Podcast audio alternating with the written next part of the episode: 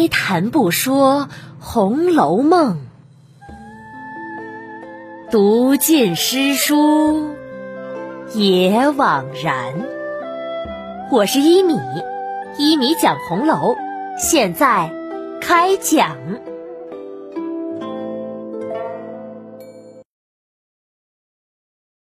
第一百二十九集。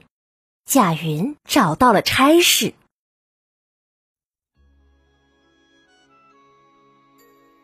上一期啊，讲到贾云来送礼，送的呀正中凤姐儿的心思。凤姐儿呢，刚好是到了要办端阳的节礼、采买香料药饵的时节，忽然见了贾云的礼物，又听了贾云这一番话，心里呀那是又得意又是喜欢，便命凤儿去接过云哥的东西来，送家里去，交给平儿。说完，转头对贾云笑道：“ 云儿，你真是长大了，想事做事很有分寸嘛。怪不得你叔叔常提起你，说你说话也明白，心里呢还有见识。”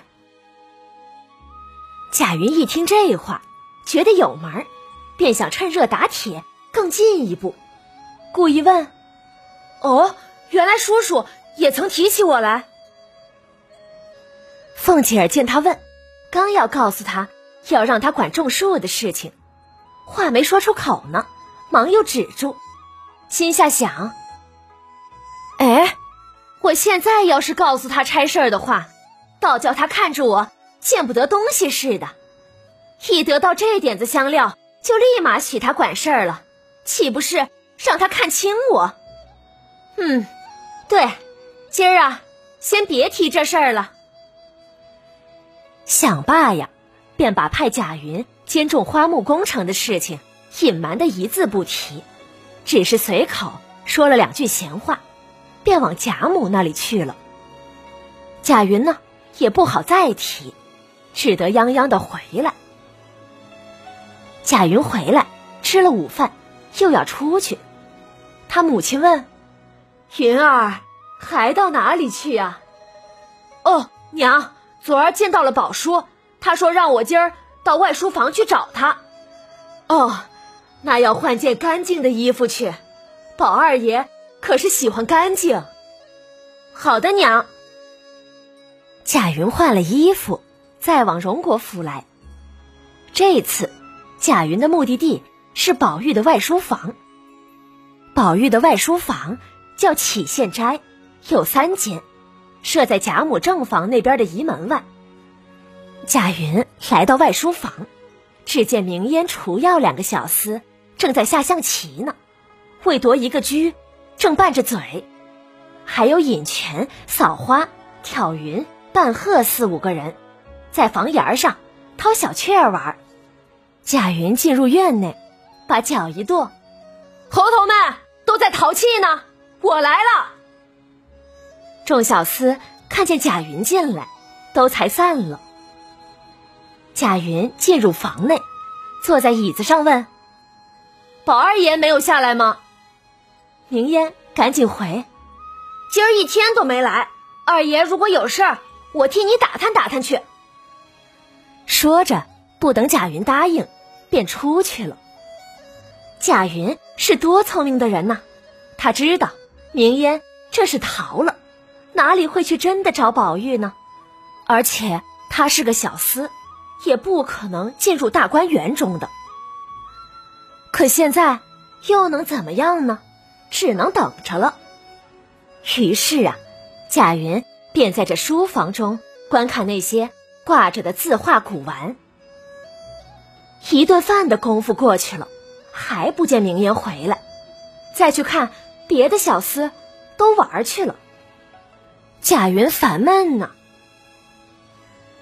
哥哥，哥哥，哎，谁在叫哥哥呀？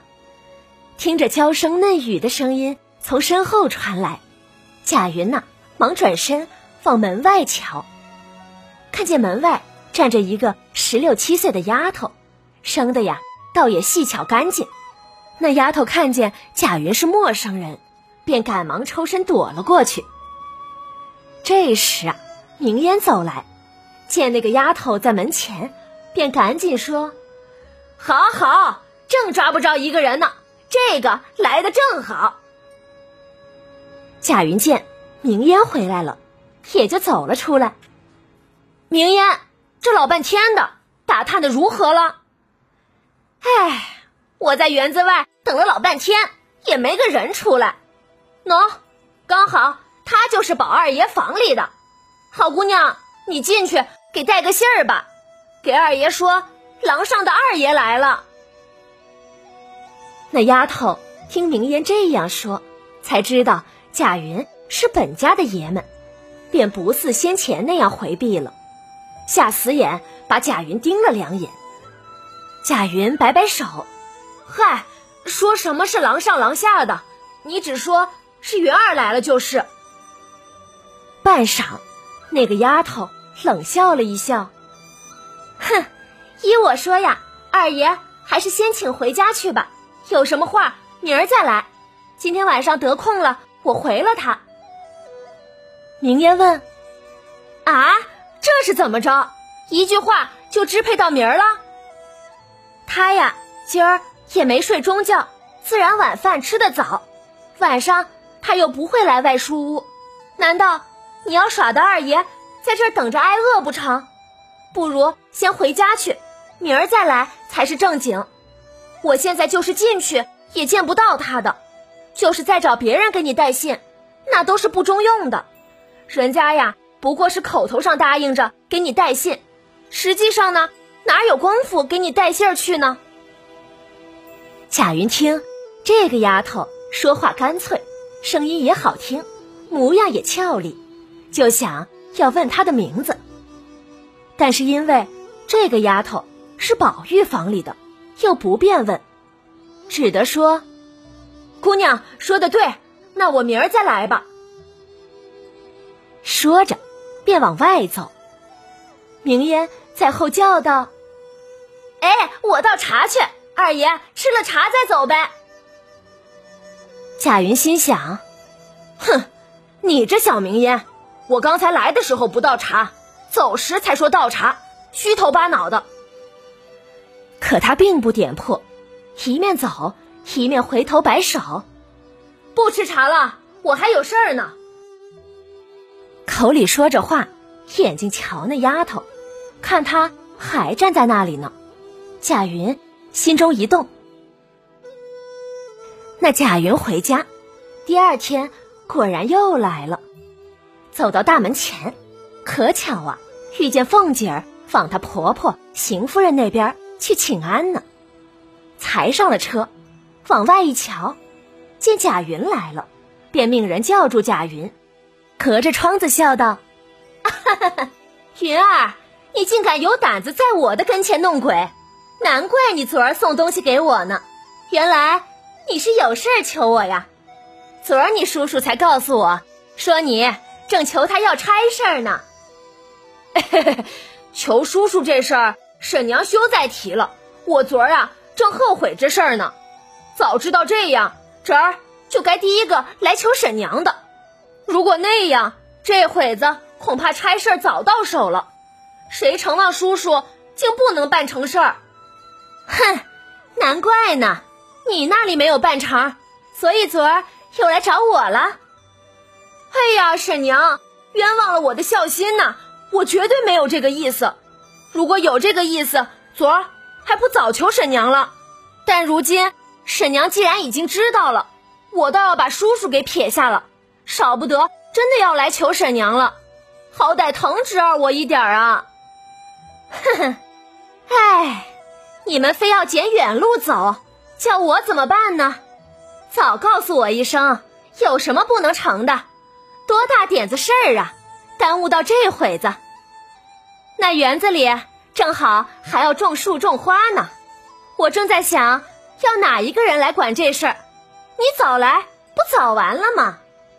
嘿嘿，既然这样，婶娘明儿就派了我负责这事儿呗。凤姐儿啊！却没有一口答应，她要吊吊贾云的胃口。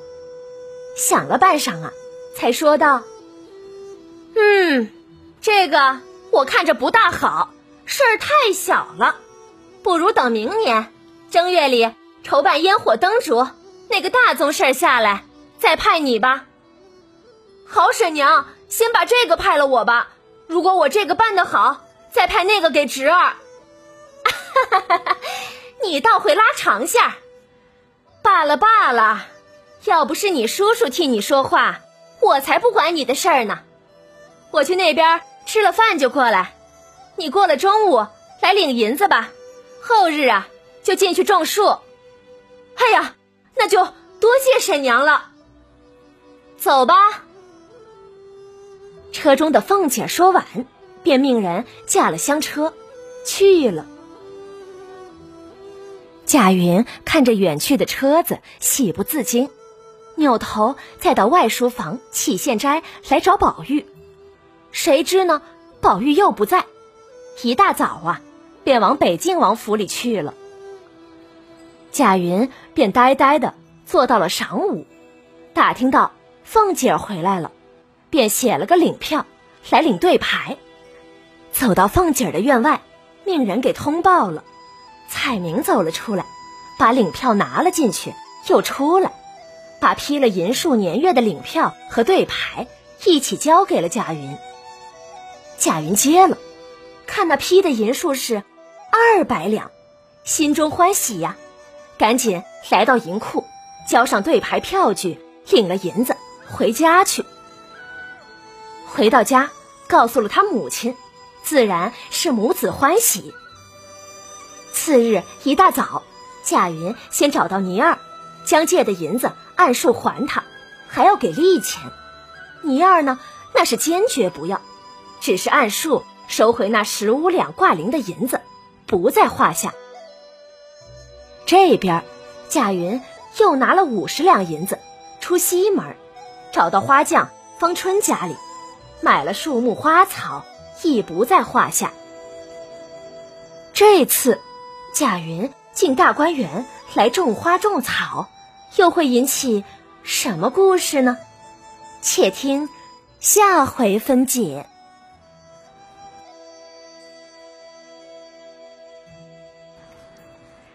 有心的朋友可以来仔细品味品味凤姐儿和贾云的对话，那是两大高手的过招。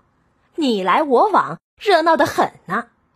王熙凤就一个目的，就是要强调自己绝不是因为贾云送礼才给他差事的。所以他说才知道贾云求贾琏的事儿，还说给贾云差事是看在贾琏的面子上等等。这些呀，都是为了抹掉受贿的口实。而贾云呢，就一招。借坡下驴，王熙凤吊他的胃口，他反而得了一个差事，又挂了一个差事。唉，都是高手啊！本集呢，咱们再来说一说几个名字。第一，就是宝玉的外书房启县斋。这个名字倒是没有什么，但是宝玉呀，有一个丫头，名字。也叫启县，和书房的名字是一模一样的，这就有些奇怪了。按照常理来说，肯定是先有书房的名字，才有丫头的名字。但是反过来，一般也不会把书房的名字用在一个丫鬟的身上，这种不避讳就很蹊跷。我们先来看看这启县是什么意思吧。起是有文采的丝织品，线指的就是小冰粒，多在下雪前或者下雪时出现，也就是雪珠。那起线说的就是如雪珠一般华丽的丝绸，用在书房名字上，意思就是洁净华丽的书房；而用在人名上呢，就有了冷美人之说了。可惜的是。这个丫鬟起现出现的频率呀，实在是太低了，没有什么表现，最后呢，又无缘无故的消失的无影无踪了。她和书房有什么关系？这个丫鬟有什么故事？我们呀都不得而知了。曹公批阅十载，增添五次，写出了《红楼梦》。由于人物啊实在是太多太多了，写着改着呢，也就会丢了一些。这点瑕疵我们也可以理解。就像宝玉的小厮明烟一样，原著中呢，本集又出现了贝明这个小厮。我们以前呀也说过，实际上贝明就是名烟，名烟就是贝名，所以这里呢，我们也就不改了，就叫它名烟好了，和前文书保持一致。另外，这里还出现了宝玉其他几个小厮的名字：除药、饮泉、扫花、挑云、半鹤，这几个名字。都是充满了诗意，我把它写在了本集下面，大家一看呢就明白了。也有人说，宝玉这几个小厮的名字有宝玉要守护娇惯黛玉的意思在里面，那就仁者见仁，智者见智了。最后再来说说贾云找的花匠方春，这么个不起眼的小人物，曹公。竟然也给他起了名字，咱们就要来琢磨琢磨了。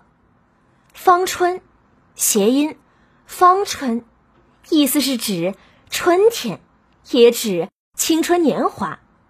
他的名字呀，暗指大观园的春天。